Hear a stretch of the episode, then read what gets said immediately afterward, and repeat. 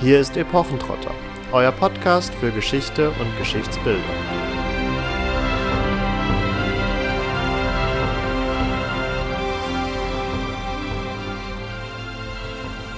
Hexen und Hexenverfolgung.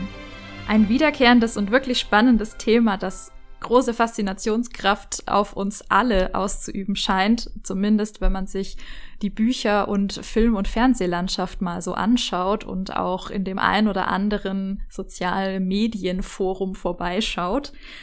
Bei historischen Romanen spielen Hexen immer wieder eine Rolle, sei es eine Nebenrolle oder auch die Hauptrolle. Aber wenn wir dran denken, gerade läuft Harry Potter im Kino, auch da geht es um Hexen und Zauberer. Man muss also gar nicht so weit zurück in der Zeit reisen, wie wir das heute noch tun werden. Apropos Filme, auch da kennt ihr sicherlich zahlreiche, ob jetzt aus den 80er Jahren oder aktuell.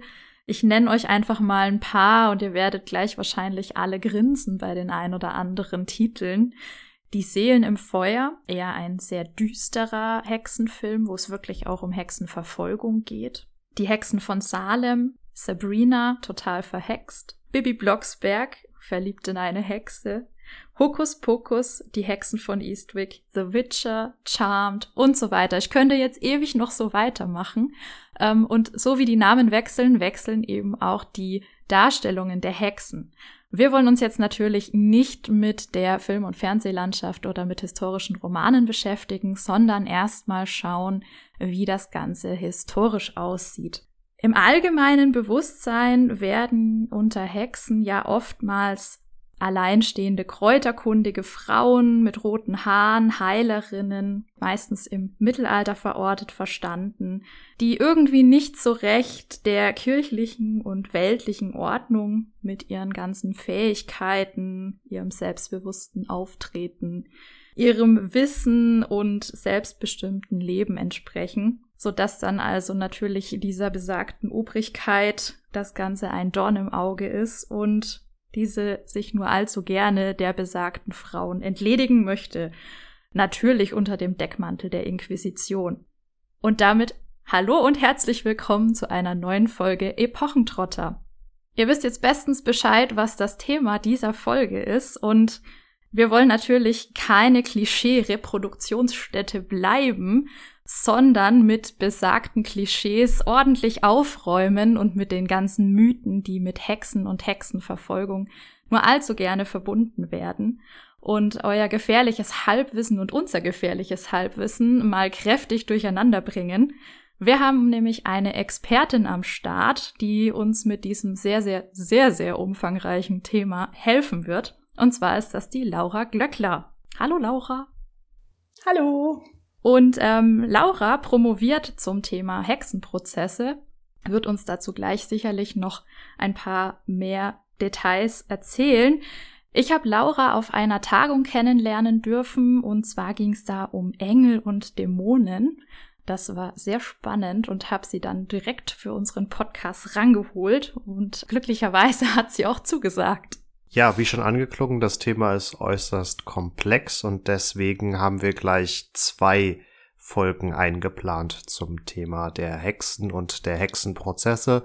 Damit habe ich auch quasi schon die Aufteilung dieser beiden Episoden genannt. Wir werden uns dem Phänomen der Hexerei in dieser Episode etwas allgemeiner widmen, mit den angesprochenen gängigen Klischees und Geschichtsbildern etwas ins Gericht gehen und so richtig ins Gericht gehen wir dann in der zweiten Episode.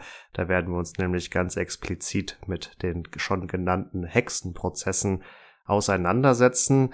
Damit aber erstmal genug von uns. Hallo Laura auch von meiner Seite und du darfst dich an dieser Stelle unserem Publikum einmal kurz vorstellen. Vielen Dank.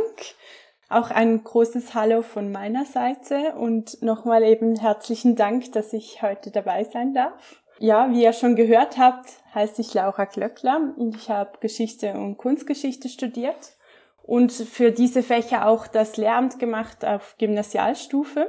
Momentan arbeite ich als wissenschaftliche Mitarbeiterin in der Kantonsbibliothek im Thurgau und habe da eigentlich mit den älteren Sachen zu tun, also bin in der Abteilung historische Bestände und Sammlungen. Und auch wie schon angekündigt, so ein kleines Nebenprojekt meinerseits ist ähm, die Doktorarbeit im Bereich Hexenverfolgung im thematischen Gebiet, also in der Schweiz, im Berner Jura. Genau. Damit wäre für alle geografisch Unwissenden auch geklärt, wo der Thurgau liegt. Der liegt in der Schweiz. also falls ihr euch gefragt habt, wo das in eure Deutschlandkarte reinpasst, es passt da nicht rein. Ja, vielen Dank für die Vorstellung und ich würde sagen, wir steigen auch direkt ins Thema ein ähm, und stellen die Frage, was ist denn eigentlich eine Hexe in der Geschichte? Also eine Hexe in der Geschichte, also ganz schön formuliert, kann eigentlich jeder sein. Also es ist auch, um gleich schon mit dem ersten Klischee aufzuräumen, nicht zwingend nur eine Frau, sondern es ist durchaus ähm, jede achte Person plus minus ein Mann gewesen, der verfolgt wurde in der Geschichte. Vielleicht kurz noch die zeitliche Einordnung. Ähm, wir befinden uns nicht wie oftmals gedacht in diesem finsteren Mittelalter mit dem etwas, ja doch, düsteren Kapitel der Geschichte, sondern in der frühen Neuzeit. Wobei man eigentlich dennoch sagen kann, dass ähm, ja die Ursprünge durchaus im Mittelalter verankert werden können. Aber zeitlich einzuordnen ist eigentlich der Höhepunkt in Europa so zwischen 1450 und 1750.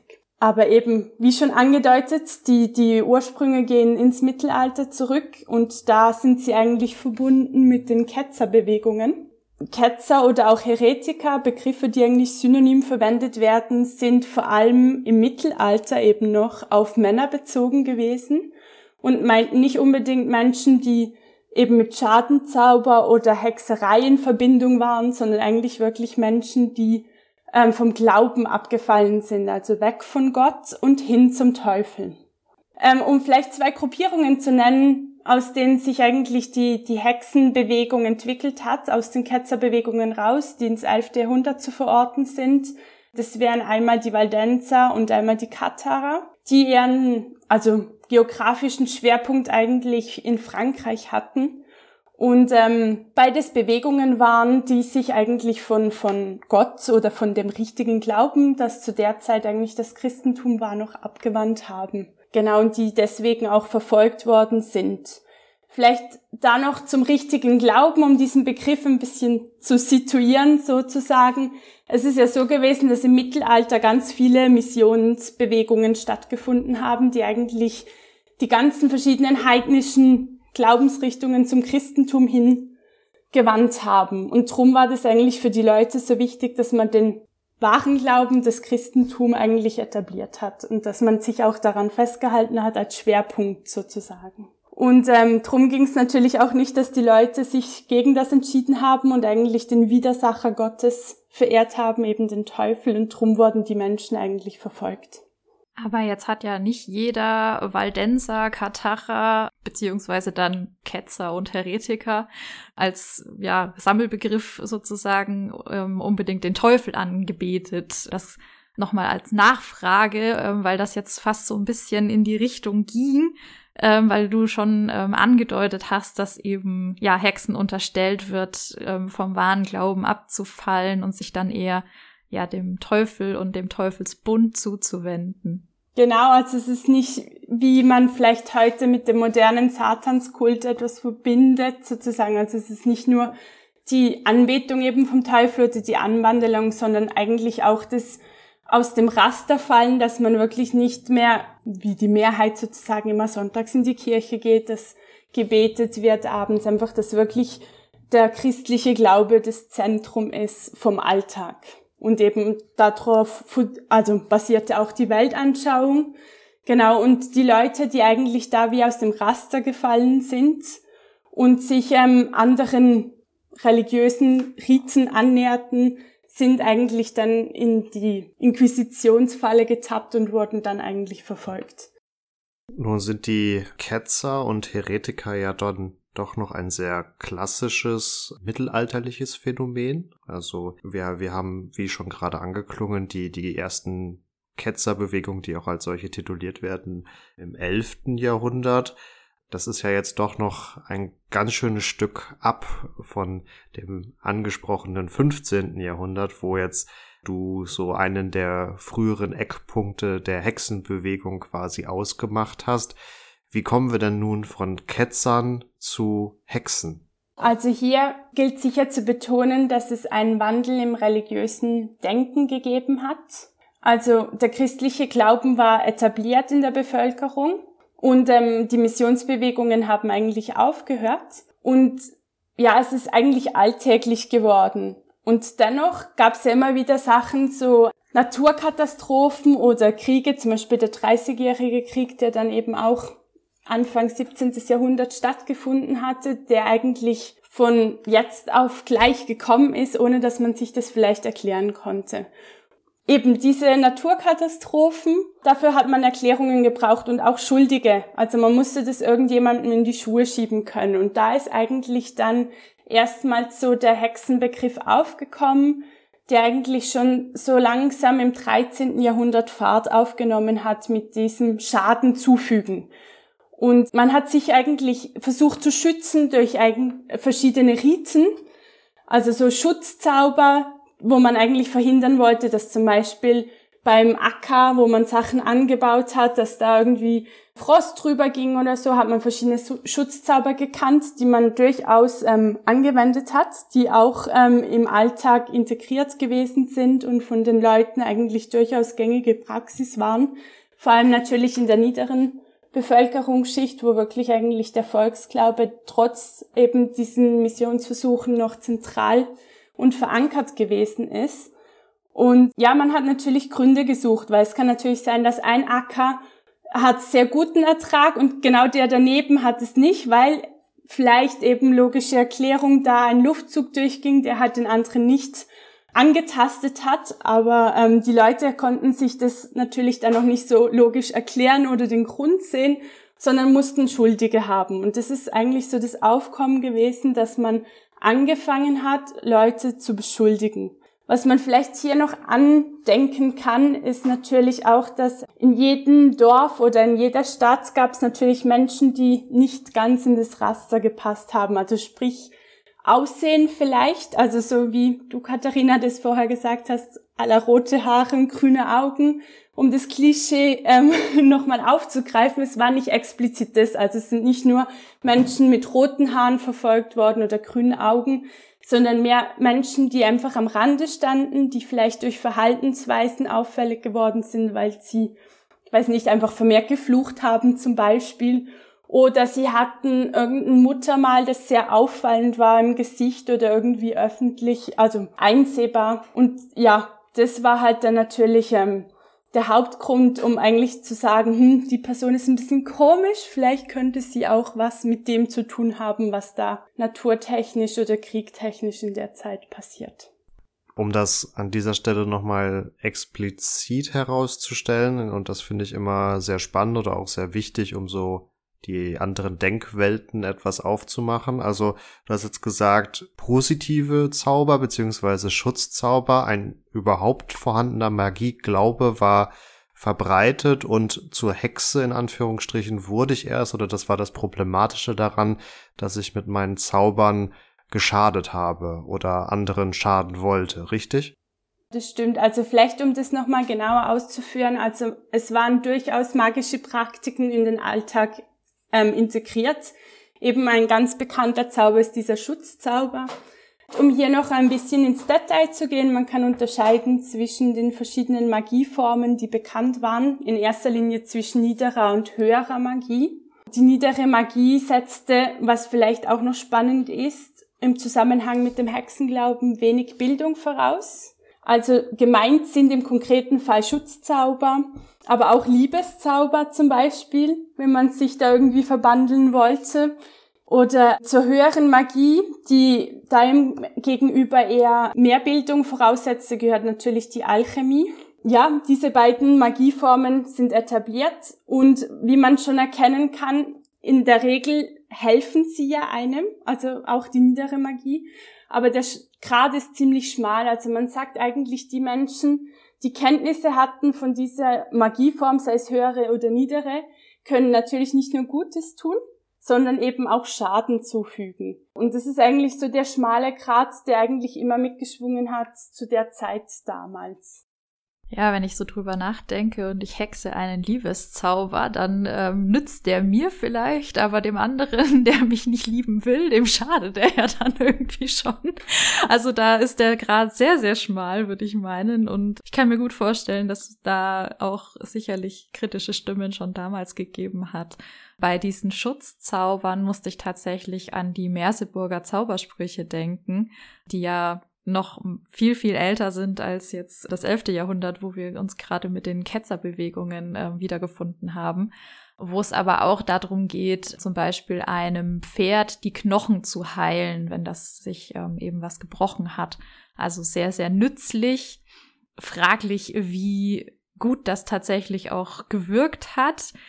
Das ist tatsächlich auch was, was ich mich immer frage. Also der Glaube an Zauberkraft bedeutet ja eigentlich, dass ich ein ja, einen Beweis davon habe, nämlich dass eben so ein, jetzt sind wir ja bei den positiven Zaubern, also so ein Schutzzauber zum Beispiel oder ein Heilzauber auch wirklich funktioniert. Gibt es da irgendwie Aufzeichnungen oder kann man das nur ableiten, weil wir halt solche Schutzzauber überliefert haben? Genau, also mir selber sind keine expliziten Überlieferungen bekannt, wo wirklich steht, dass ähm, der und der Schutzzauber funktioniert hat. Aber es ist eben mehr so die, wie du angesagt, also angetönt hast, die Überlieferung, die da eigentlich mitspielt. Genau, also es gibt, also wie soll ich sagen, allgemein, das zieht sich ja durch die Gesellschaften hindurch. Ich würde sagen, bis in die heutige Zeit, wenn man irgendwelche Schutzamulette hat, die man ja teilweise heute auch noch hat, wenn man zum Beispiel eine Prüfung schreiben muss oder so, nimmt man vielleicht einen Glücksbringer mit oder viele denken so, doch, ich mache noch kurz eine Kerze an. Das ist einfach wie so ein guter Gedanke, der noch mitschwingen kann.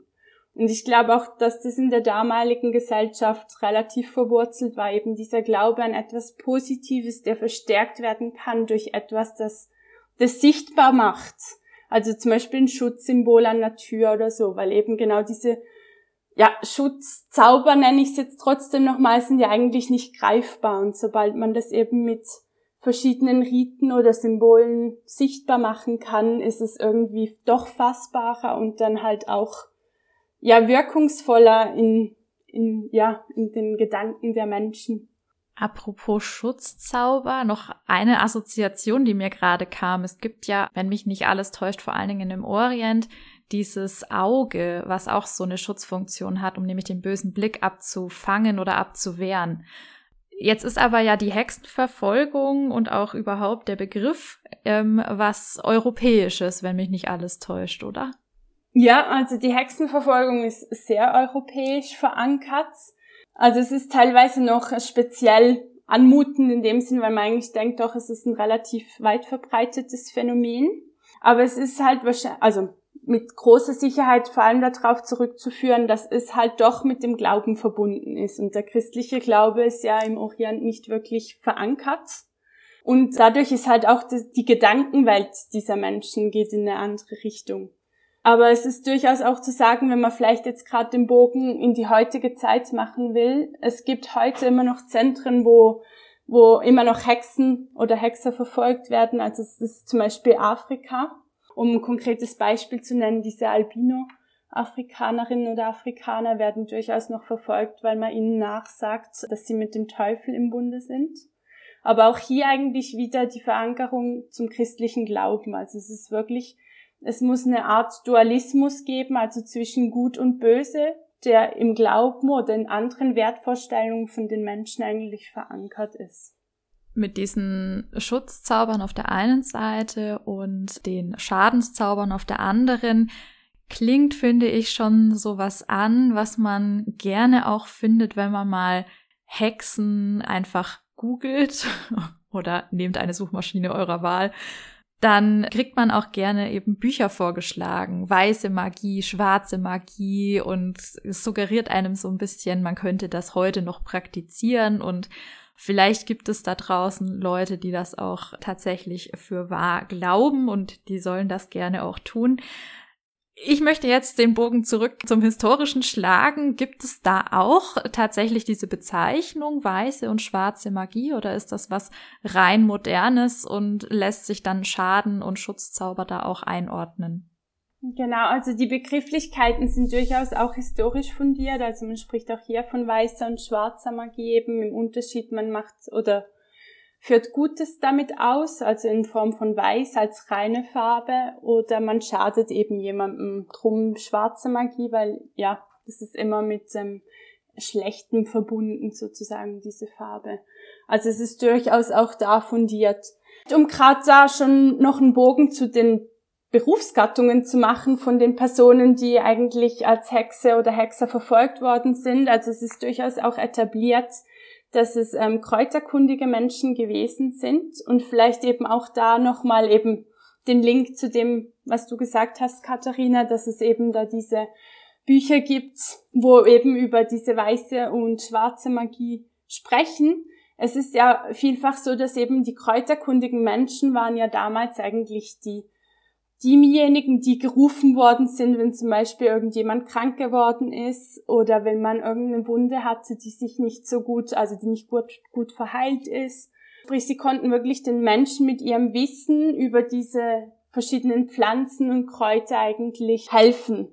Aber auch hier sieht man eigentlich den schmalen Grat wieder. Man sagt halt natürlich auch die Kenntnis der Leute, dass sie helfen können, geht wahrscheinlich damit einher, dass sie dann auch Schaden zufügen können. Drum waren das in diesem Fall eben gerade die kräuterkundigen Menschen waren auch vielfach randständige Personen, also haben nicht im Dorfzentrum gelebt.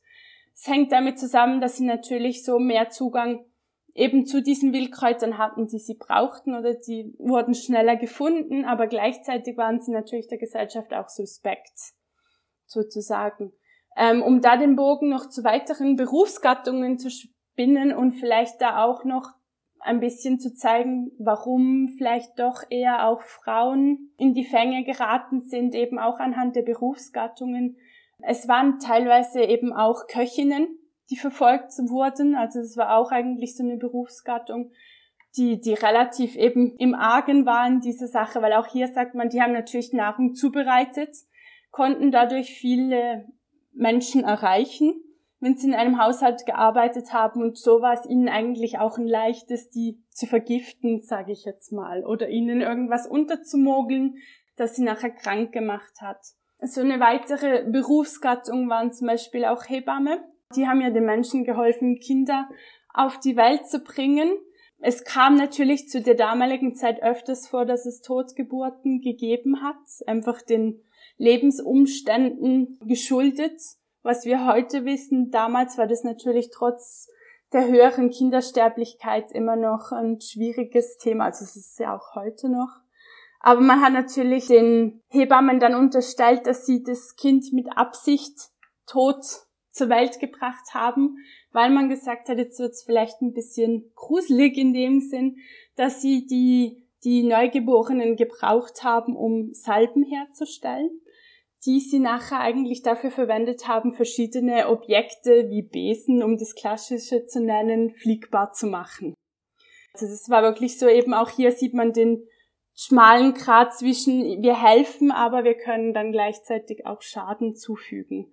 Und es waren durchaus natürlich Berufsgattungen, die eher von Frauen ausgeübt wurden. Eben auch diese kräuterkundliche Fähigkeit waren schon mehr Frauen, waren aber auch Männer. Also so ist es nicht. Also bis hierher, wenn wir resümieren, haben wir, es kann theoretisch jeden treffen, egal ob Mann, ob Frau, aber randständige, also eher äußeren Rand der Gesellschaft lebende Menschen sind per se schon mal anfälliger dafür angeklagt zu werden. Und ähm, ja gut, be bestimmte Berufsgattungen prädestinieren quasi von vornherein aufgrund von Wissen oder Zugang zu gewissen ja, Kräutern oder Kochtöpfen. ähm, ich kann mir gut vorstellen, aufgrund von so, ja, Verschwörungsgeschichten wie Brunnenvergiftung, die dann ja oft auch dem jüdischen Teil der Bevölkerung angelastet wurden, dass sowas bestimmt auch als Anklage gerne mal verwendet wurde. Apropos, da sind wir ja schon bei einem sehr, sehr wichtigen Punkt, um jetzt nicht schon zu viel vorwegzunehmen, aber Es hat sich niemand offensichtlich hingestellt und sich selbst als Hexe bezeichnet, ähm, sondern es ist immer eine Zuschreibung von außen aufgrund von bestimmten ja, Kriterien, die man scheinbar dann eben erfüllt. Da gibt's doch bestimmt noch mehr. Wie schon angedeutet, also das Hauptmerkmal, warum eine Person in die Fänge der Hexenverfolgung kommen konnte, ist eben der sogenannte Schadenzauber. Das haben wir jetzt schon zu Genüge gehört. Das ist eigentlich auch das einzige Element, das wirklich physisch nachbar, also nachweisbar ist. Genau, also weil das kann man sehen. Also man sieht, dass eben beispielsweise ein Acker irgendwie Frost hatte und drum die Sachen da drauf nicht wachsen oder man erkennt, dass irgendwie eine Kuh gestorben ist, augenscheinlich aus einem Grund, der nicht nachweisbar ist oder eben, dass es vielleicht zu einer Totgeburt gekommen ist. Aber eben um das Hexerei-Konzept ähm, eigentlich vollständig zu machen, fehlen natürlich auch noch weitere Sachen. Und ein zentrales Element, das wirklich der Mittelpunkt ist der Anklage, ist eigentlich der Pakt mit dem Teufel, wo wir halt wieder auf diesen Widersacher Gottes zu sprechen kommen. Ähm, es ist ein Element, das eben nicht offensichtlich nachweisbar ist, sondern eigentlich erst, um da auch ein bisschen vorzugreifen, durch das Geständnis der Person zutage kommt oder zutage gefördert wird, besser gesagt. Und dieser Pakt wird beschlossen durch ähm, den Beischlaf mit dem Teufel, also durch die sogenannte Teufelsbuhlschaft. Also es wird wie ein Vertrag abgeschlossen, der besiegelt wird durch den Sexualakt. Aber spannend ist eben auch hier, dass der Teufel, also das sagt man dem nach, der kann Illusionen erzeugen. Und das ist deshalb wichtig, weil wir jetzt schon gesagt haben, dass nicht nur Frauen als Hexe angeklagt werden kann, sondern auch Männer als Hexer eben. Und der Teufel ist ja per se männlich konnotiert. Aber durch die Fähigkeit, ähm, eine Illusion zu erzeugen, kann er sich natürlich wandeln. Und spannend ist, dass eigentlich durch, aus den Quellen hervorgeht, dass der Teufel den vermeintlichen Hexen oder Hexern immer in der Gestalt der Begierde, heißt es, ähm, erscheint. Also sprich, einer Frau eher als Mann und einem Mann eher als Frau, wirklich so in der Wunschvorstellung vom perfekten Partner, wenn man so will. Und es wird einem immer etwas versprochen, also den, den vermeintlichen Hexen und Hexern wird versprochen, dass wenn sie diesen Pakt eingehen, dass sie Geld bekommen. Es ist dann auch überliefert, also in den Geständnissen der einzelnen Personen, die der Hexerei wegen angeklagt wurden, dass wirklich ein Geldaustausch teilweise stattgefunden hat. Und sobald der Pakt aber besiegelt war, waren es dann nur noch Blätter oder Tonscherben. Also es ist wirklich, also es basiert extrem auf dem Illusionsbegriff. Aber eben dieser Pakt ist zentral deshalb, weil eigentlich der Teufel den vermeintlichen Hexenhexern die Fähigkeit gibt, eben den Schadenzauber auszuüben. Und du hast es ja vorher schon angesprochen, Katharina, wegen dem Wasser, das vergiftet wurde, teilweise, das ja jüdisch konnotiert ist, das denen ja zugeschoben wurde. Es gibt eben auch das Element des Hexensabbats, was eben auch auf den jüdischen Glauben zurückzuführen ist, begrifflich. Und das ist eigentlich die gemeinsame Verehrung aller Hexen. Die kommen da zusammen und ähm, verehren da gemeinsam den Teufel. Und diese Treffen finden eigentlich immer an Orten statt, die weit außerhalb vom eigentlichen Wohnort dieser Personen sind. Und natürlich müssen sie ja da meistens nachts hinkommen. Und das passiert ganz unterschiedlich. Also es gibt eine Definition, die sagt, ja, die Hexen können durch ähm, Albträume ähm, ihren Ort wechseln, ohne dass das bekannt wird, natürlich durch Nachbarn oder vielleicht sogar Ehemann in dem Fall, wenn es eine Frau ist. Weit verbreitet ist natürlich der Flug. Und ähm, ja, das typische Element zum Fliegen ist natürlich der Besen. Das geht auch aus vielen Quellen hervor. Der wird oftmals halt einfach als Stock beschrieben. Der wird dann so verzaubert, dass es eben nicht auffällt, dass sie sich da treffen, sozusagen, um die gemeinsame Verehrung zu machen. Teilweise, es ist aber nicht ganz etabliert, aber kommt trotzdem immer wieder in Quellen vor, ist auch Verwandlung ein Thema. Also die vermeintlichen Hexen, Hexer können sich verwandeln, meistens in Tiere.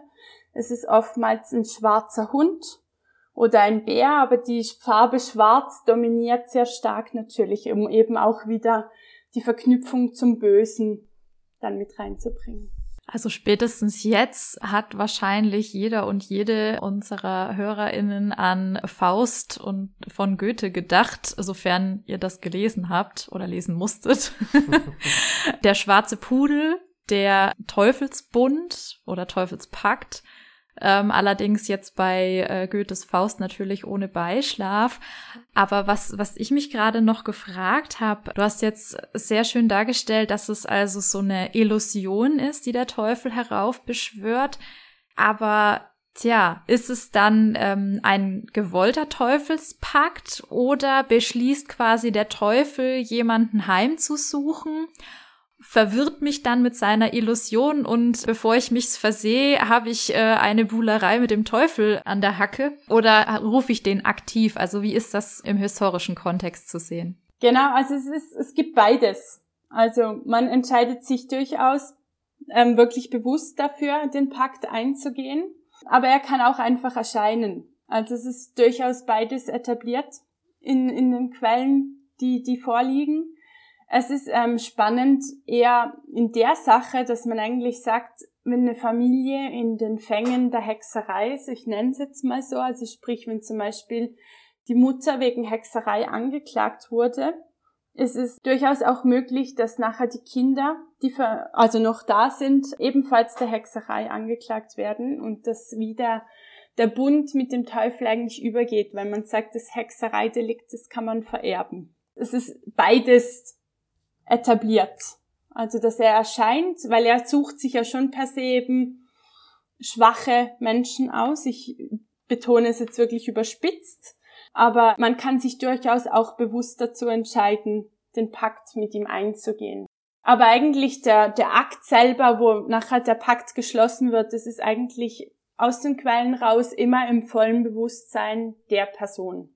Wir sehen schon, dass der Glaube an Hexen auch stark mit anderen Glaubensformen oder Richtungen verbunden ist. Also es klang ja bereits an, dass auch dieses, dieser magische Glauben sehr stark äh, verankert ist. Jetzt dieser Teufelsglaube, der unbedingt notwendig ist, um diesen ganzen, dieses Hexenphänomen zu begründen, weil der Teufel nicht zuletzt die nötigen Kräfte verleiht.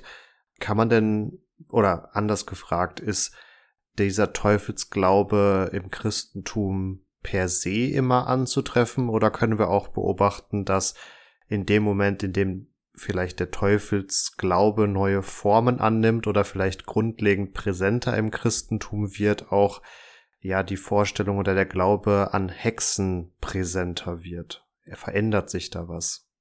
Da verändert sich durchaus etwas. Ähm, wenn man das Alte mit dem Neuen Testament vergleicht, ist zu erkennen, dass im Alten Testament zwar der Teufel durchaus schon vorhanden ist, aber noch nicht so eine tragende Rolle einnimmt. Also sprich, er ist immer Widersacher Gottes, hat aber noch nicht so so eine große Macht wie im Neuen Testament, wo er eigentlich wirklich als Person auftritt. Also er bekommt eine Art Personifikation und steht da wirklich Gott als Widersacher gegenüber. Und sein Ziel ist da eigentlich wirklich hauptsächlich die Menschen vom christlichen Glauben abzubringen und sie auf seine Seite zu ziehen, dass er quasi danach die Macht hat. Und das ist eigentlich auch ähm, durchaus zu erkennen bei der Hexenverfolgung. Also da sieht man eigentlich den Punkt, wo, wo es auch den Wandel gibt, wo es dann eigentlich eine Zunahme gibt, eben hin zum Neuen Testament, wo das dann eigentlich wirklich mehr verankert wird, sieht man eigentlich auch, dass die Weltanschauung sich etwas wandelt. Also es ist durchaus auch in der Bevölkerung zu erkennen, dass ihnen bewusst ist, dass es nicht nur einen allmächtigen Gott gibt, sondern dass dem gegenüber noch etwas Böses steht.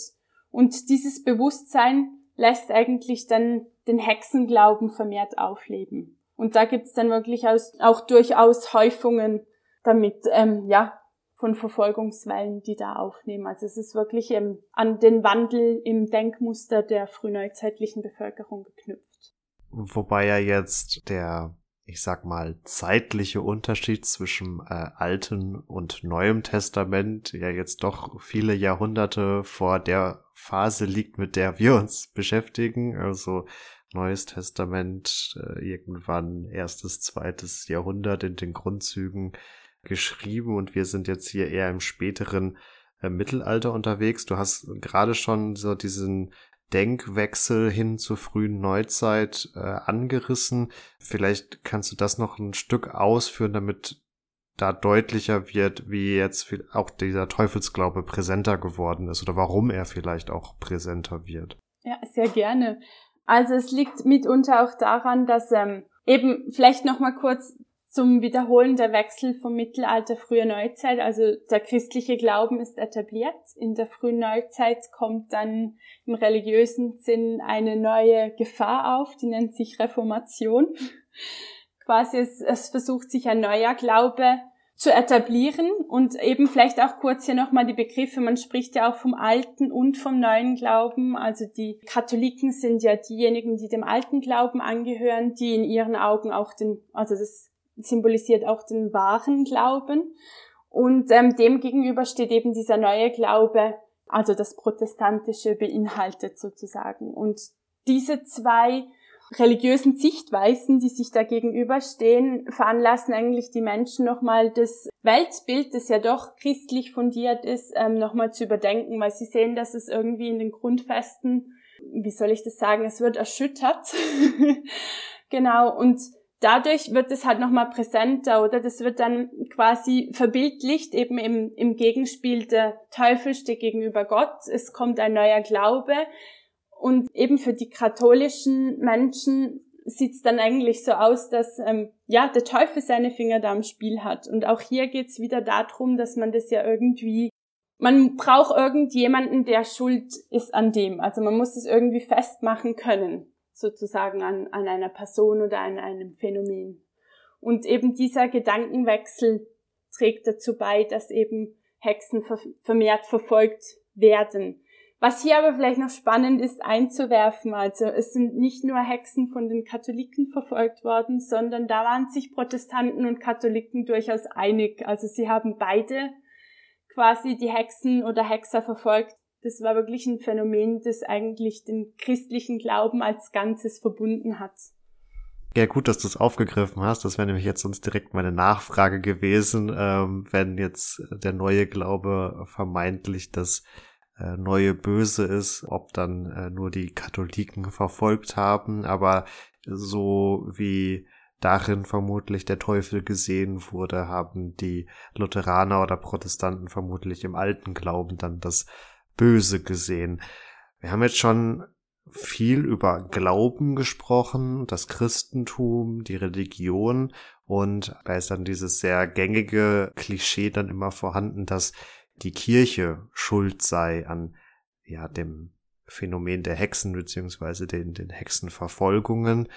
Ist es denn nun so, dass das einfach inhaltlich einfach im Christentum ja, vorhanden ist oder hat wirklich die Institution Kirche ganz konkret etwas dazu beigetragen, dass sich dieser Hexenglaube verbreitet hat und in der Folge es dann auch zu Verfolgungen dieser angeklagten Personen gekommen ist.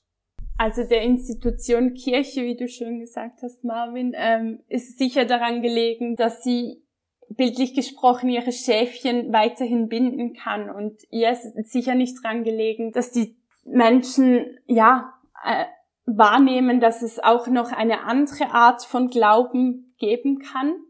Und drum hat die Kirche durchaus einiges daran gesetzt, Leute zu verfolgen, die eigentlich vom wahren Glauben abfallen und in ihrem, in ihren Augen eben einen Aberglauben nachhängen oder nachjagen sozusagen. Es ist aber so, dass nicht nur die Kirche selber Hexen oder Hexer verfolgt hat, sondern durchaus auch die weltliche Macht ein Interesse daran gehabt hat. Und vielleicht um hier schon ein bisschen vorzugreifen in die Rechtsgeschichte rein, also es ist auch so gewesen, dass die geistliche Macht die ganzen Prozesse nicht mit Hilfe, also ohne Hilfe der weltlichen Macht hätte durchführen können. Das liegt schon daran, dass ja Hexen eigentlich wirklich immer zum Tode verurteilt worden sind, wenn ihnen eben das Hexereidelikt nachgewiesen wurde. Und die geistliche Macht hatte keine Befugnis, ähm, Menschen umzubringen. Also sie hatten rechtliche Befugnisse, sie konnten Gericht halten, aber das Todesurteil musste durch ein weltliches Gericht ausgesprochen und vollstreckt werden, weil die Blutsgerichtsbarkeit, um da den Fachbegriff einzubringen, durfte nur von der weltlichen Macht ausgeführt werden.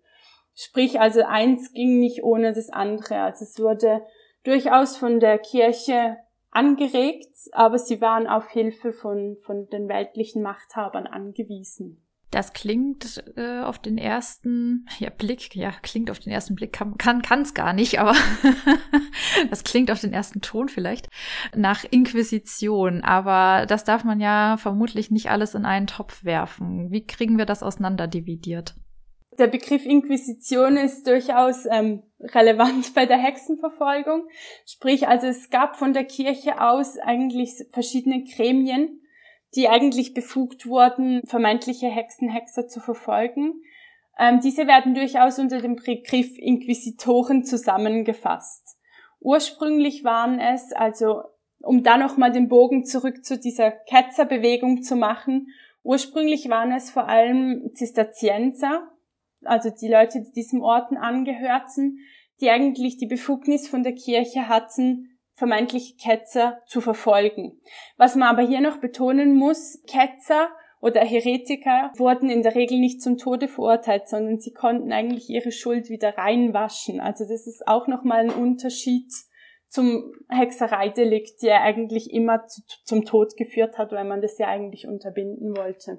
Genau, also sie konnten in einem Büßergewand Buße tun und dann wurden sie eigentlich wieder in die Kirche aufgenommen. Später war es dann so, wenn man dann wieder den Bogen hinmacht, eben in die frühe Neuzeit zur Hexereibewegung, dass eigentlich immer noch ähm, Inquisitoren von der Kirche gestellt wurden. Es waren dann mehrheitlich Dominikaner, musste aber nicht so sein, sondern es ist eigentlich auch durchaus üblich gewesen, dass in einzelnen Dörfern, Städten von den weltlichen Machthabern ähm, Gruppierungen formiert wurden, die eigentlich den Auftrag hatten, nachher zu verfolgen.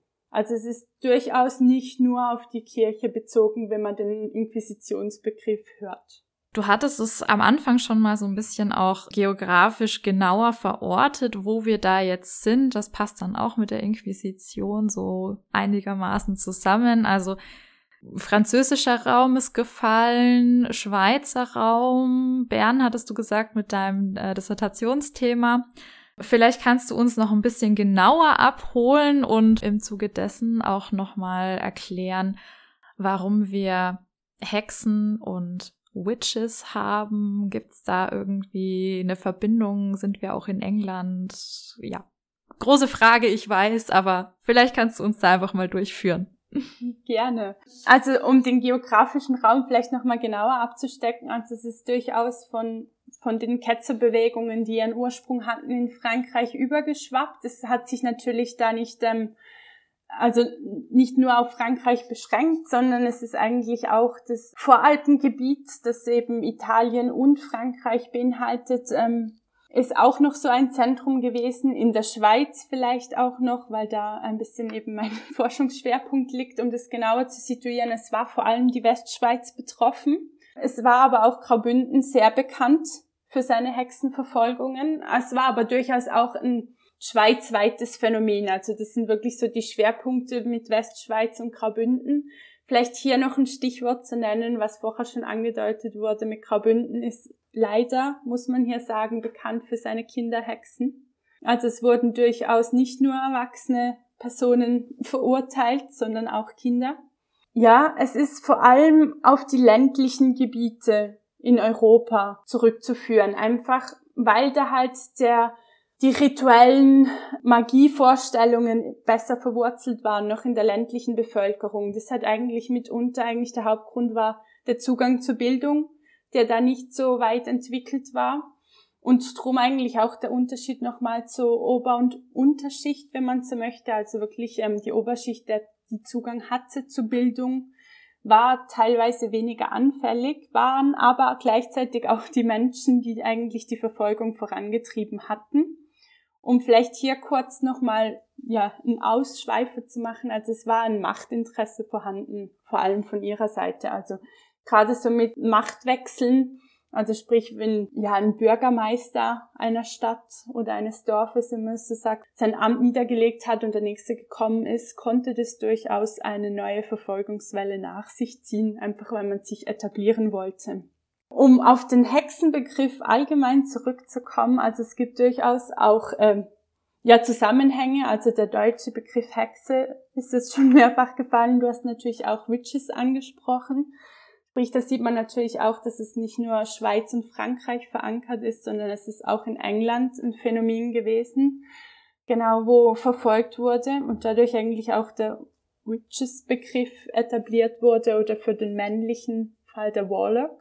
Frankreich ist bekannt eben die Begriffe Sorcière oder Sorcier als Hexenbegriff und ähm, zurückzuführen ist es eigentlich auf ähm, das sogenannte Hagazusa. Ich hoffe, ich sage es richtig, weil ich keine Medievistin bin in Germanistik sozusagen. Und es ist eigentlich eine Person, auch hier vermeintlich eine Frau, die auf einem Zaunpfahl reitet sozusagen.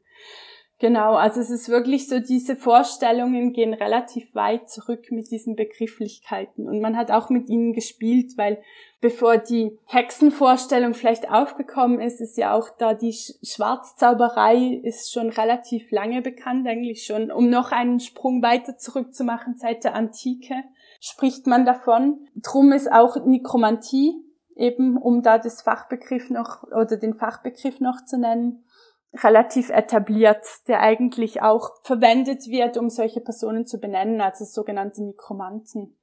Meist teilweise natürlich schon auch relativ einfallsreich, also man spricht zum Beispiel auch von einem Bockreiter, um nur ein paar Parallelbegriffe zu nennen noch. Oder eine Giftköchin wird auch genannt.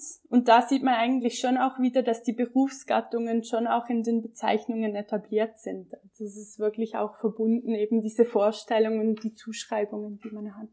Um einen Begriff vielleicht noch zu nennen, der mir am Herzen liegt, weil ich ja ursprünglich aus dem Wallis komme, was man gerade nicht so hört wahrscheinlich. Also da ist durchaus auch der Begriff Striedel, der verwendet wird. Also irgend, also gar nicht verbunden in dem Sinn mit Hexe sozusagen als das Bekannte, genau.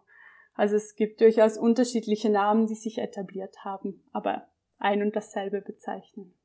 Für all die eher, ich sag mal, gaming-orientierten Menschen da draußen, äh, um das nochmal zu unterstreichen, es war nicht von Nekromanten die Rede, sondern von Nigromanten die Rede, also von ja, Schwarzmagiern oder Anwendern der schwarzen Magie. Also da der Unterschied. Und die Striegels begegnet uns auch beim Witcher, genau. Ja, also ihr seht, da wird viel aufgegriffen. Was ist ein Nekromant? Ein Nekromant ist ein äh, Totenbeschwörer.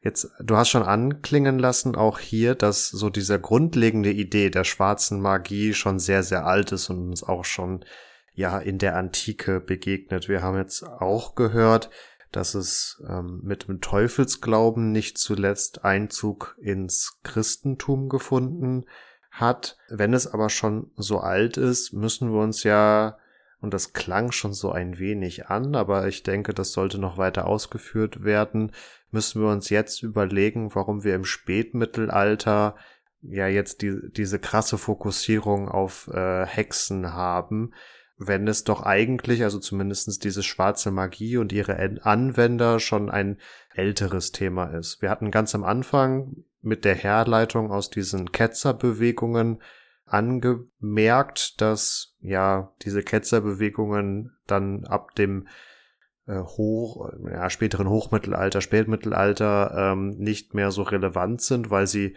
nicht zuletzt auch durch innereuropäische Kreuzzüge schlicht und ergreifend ja ausgelöscht werden, so dass man bis zu einem gewissen Grad sicherlich auch ein neues Feindbild brauchte. Also der Dualismus klang an. Es braucht irgendwie einen Gegenspieler Gottes, einen Gegenspieler der, der Christenheit, aber das ist ja vielleicht als Begründung dafür, warum wir teils ja doch sehr krasse Hexenverfolgung haben, dann doch etwas dünn. Also was geschieht hier an der Epochengrenze vom Spätmittelalter zur frühen Neuzeit, dass es zu Verfolgungswellen kommen kann? Genau, also um hier nochmal vielleicht, also es wurde schon genannt, ähm, zurückzukommen, es etabliert sich ja die neue Glaubensform mit der Reformation, also da gibt es Unruhebewegungen. Um vielleicht noch ein Naturphänomen zu nennen, das auch dazu beigetragen haben könnte, es ist die kleine Eiszeit, die ähm, kurz vor Übergang frühe Neu also Mittelalter, frühe Neuzeit ähm, durchaus Einzug gehalten hat und ähm, dann nach der Reformation kommt vielleicht eben noch ein etwas bekannteres Phänomen in dem Sinn, also der Dreißigjährige Krieg, der auch für Erschütterung gesorgt hat. Und das sind alles so, so Formen, die eigentlich das, wie soll ich sagen, das etablierte Weltbild oder Weltverständnis der Bevölkerung aus den Fugen geraten ließ. Genau, und das sind alles ähm, Punkte, die eigentlich ähm, dafür gesprochen haben, einen Grund heraufzubeschwören und ein neues Feindbild entstehen zu lassen, auch in den Denkmustern der Bevölkerung. Also sprich, man hat versucht, wirklich diese teilweise für die Leute unerklärlichen Phänomene greifbar zu machen. Und ähm, um das greifbar zu machen, hilft meistens, wenn man eine Person vor sich stehen hat, die man beschuldigen kann. Das ist vielleicht, um den Bogen auch nochmal zu machen, der Teufel ist ja eigentlich auch so ein Element, das nicht greifbar ist. Das wurde ja vorher auch schon angetönt. Bei den ähm, einzelnen Verhören der Personen kommt immer wieder raus, dass der Teufel irgendwann einen Namen bekommt. Also relativ etabliert ist beispielsweise Bruno, den sehe ich ganz oft in den Prozessakten, mit denen ich zu tun habe. Genau. Hallo an alle Brunos da draußen. Hieß, hieß der Problembär nicht auch Bruno? Vielleicht war er vom Teufel beseelt und deswegen ein Problembär. Man weiß es nicht. Kennst du als Schweizerin Bruno den Problembären? Nee, sagt mir gerade nichts. Nee, ist auch nicht verwunderlich. Das ist nämlich ein, äh, sag ich mal, deutsches oder bayerisches äh, Phänomen. Ein Braunbär, der über die Alpen aus Italien nach, nach Deutschland eingewandert ist und der erste Braunbär auf deutschem Gebiet seit, ich glaube, 200 Jahren war, Anfang der 2000er und der damalige, er war da Ministerpräsident, oder? Mhm. Der damalige Ministerpräsident Edmund Stoiber hat ihn dann als Bruno den Problembären bezeichnet, woraufhin er dann äh, geschossen wurde. Oh, ist so gemein. ja. Keine, kein Happy End. Leider. Nein, nicht wirklich. Aber vielleicht, um die Brunos da draußen etwas zu beruhigen, also es ist nicht der einzige Name, der gefallen ist. Es ist zum Beispiel auch durchaus Benjamin bekannt oder Nicola. Genau, was bei Benjamin noch ist, es ist natürlich auch hier wieder der Jüngste, also es ist auch wieder auf die Bibel zurückzuführen. Genau, also daran allgemein sieht man, dass man versucht, wirklich Sachen zu personifizieren, damit sie greifbar gemacht werden können. Und das hat man eigentlich auch gemacht mit den Hexenverfolgungen. Also man hat sich ein Feindbild geschaffen, man hat die an eine Person angeknüpft oder an viele Personen und ähm, hat dann konkrete Personen verfolgen können. Und es ist durchaus sehr mit Macht verbunden gewesen. Also es ist eine Machtdemonstration gewesen, weil man hat versucht, die Bevölkerung wieder zu stabilisieren, das Denkmuster wieder auf eine Einheit zu lenken. Genau, und darum ist mitunter wahrscheinlich auch der Grund dafür, dass ähm, so hart gegen diese wegen Hexerei angeklagte Personen vorgegangen ist. Also man, wenn man einmal in den Fängen der Hexenverfolger war, kam man in der Regel nicht mehr raus. Also es hat immer wieder zu Verurteilungen geführt, die eigentlich immer mit dem Tod geendet haben, in unterschiedlichen Formen, genau. Also es ist eigentlich der Tod auf dem Scheiterhaufen, war die Regel sozusagen. Vielleicht hier auch nochmal, um den Bogen zu schließen, zu den Berufsgruppen oder auch zu, warum sind es zum Beispiel Frauen oder wie, wie situieren die sich eigentlich im Sozialgefüge. Man spricht auch oft davon, dass vor allem ältere Personen, also nicht nur Frauen, sondern auch Männer, verurteilt worden sind. Und das hängt eigentlich damit zusammen, dass ähm, die einzelnen Verhöre konnten sich teilweise über Jahre hinwegziehen. Sprich, die Person, die danach verurteilt wurde, war durchaus teilweise zehn Jahre in Gefangenschaft. Und dadurch erklärt sich auch das hohe Alter. Also es hat wirklich eigentlich mit den langen Prozessverfahren oder ja, wie soll ich sagen, den Findungen von, von, von der Schuld. Es hat eigentlich hängt mit dem zusammen. Du hast gerade noch mal auf die Machtausübung und auch Machterhaltung abgehoben und und wir hatten es ganz am Anfang schon mal mit dem frostbefallenen, schlecht zu erntenden Feld und dem Nachbarsfeld, das in voller Blüte steht und natürlich entsprechend gute Ernte gibt. Neid ist hier, glaube ich, so ein ganz wichtiger Punkt auch und ich musste auch ein bisschen noch mal an den Roman beziehungsweise Film Die Seelen im Feuer denken, wo es um diesen ja sehr sehr heftigen Moment in der Geschichte von der Stadt Bamberg geht, ähm, wo nicht nur ein, zwei, drei, vier, fünf Hexen hingerichtet wurden, sondern gefühlt die halbe Stadt und wo eben Neid tatsächlich so die treibende Kraft war. Also es fing an mit so ein, zwei Beschuldigten und dann hat man gemerkt, oh, das hat auch einen finanziellen Nutzen für mich, wenn ich eben dann halt, ja, Profiteur bin des Ganzen. Ähm, Gibt's das auch abgesehen von Bamberg? Ist das wirklich so, so ein Ding, wenn ich neidisch auf meinen Nachbarn bin, dann klage ich den mal ebenso als Hexe an? Oder, also, wie schwierig ist es, jemanden als Hexe anzuklagen? Also ich würde sagen, es kommt grundsätzlich darauf an, wie gut sozial vernetzt die Person ist, die angeklagt wird. Also sprich, wenn man, sagen wir mal, wenn ich das Bild von der Kräuterfrau oder dem Kräutermann wieder aufnehme, die sind ja generell schon randständiger, werden natürlich schon von außen skeptisch beäugt, weil eben, wie besagt, sie können ja nicht nur helfen, sondern auch Schlechtes tun, sind drum ähm, sozial nicht so vernetzt in dem Dorfleben, sage ich jetzt mal. Wird so eine Person angeschwärzt, vielleicht sogar noch von einer Person, die ein gutes Netzwerk mitbringt, sprich von den oberen Schichten mit, mitkommt, der, also die politisch vielleicht noch gut situiert ist und viele Freunde hat, kann es durchaus sein, dass die Person, also es war in der Regel der Fall, dass der Faden aufgegriffen wurde und die Person dann wirklich auch verurteilt worden ist. Aber es ist dem gegenüber, wenn zum Beispiel Kleriker angeschwärzt wurden, was durchaus auch vorkommen konnte, also sprich die Kirche war nicht gefeit von diesen Gedanken, war es natürlich in der Regel schwieriger, diesen Verdacht aufrechtzuerhalten, weil sie sich einfach besser politisch situieren konnten und bessere Hilfestellungen hatten aus der Bevölkerung, weil die Kirche per se ja eigentlich nicht angefeindet wird, vom Glauben abzufallen, weil sie ja per se eben den Glauben weitergibt sozusagen. Genau, also es kommt wirklich stark auf die soziale Rolle innerhalb der Bevölkerung in der Gesellschaft drauf an wie man auf den Faden aufspringt.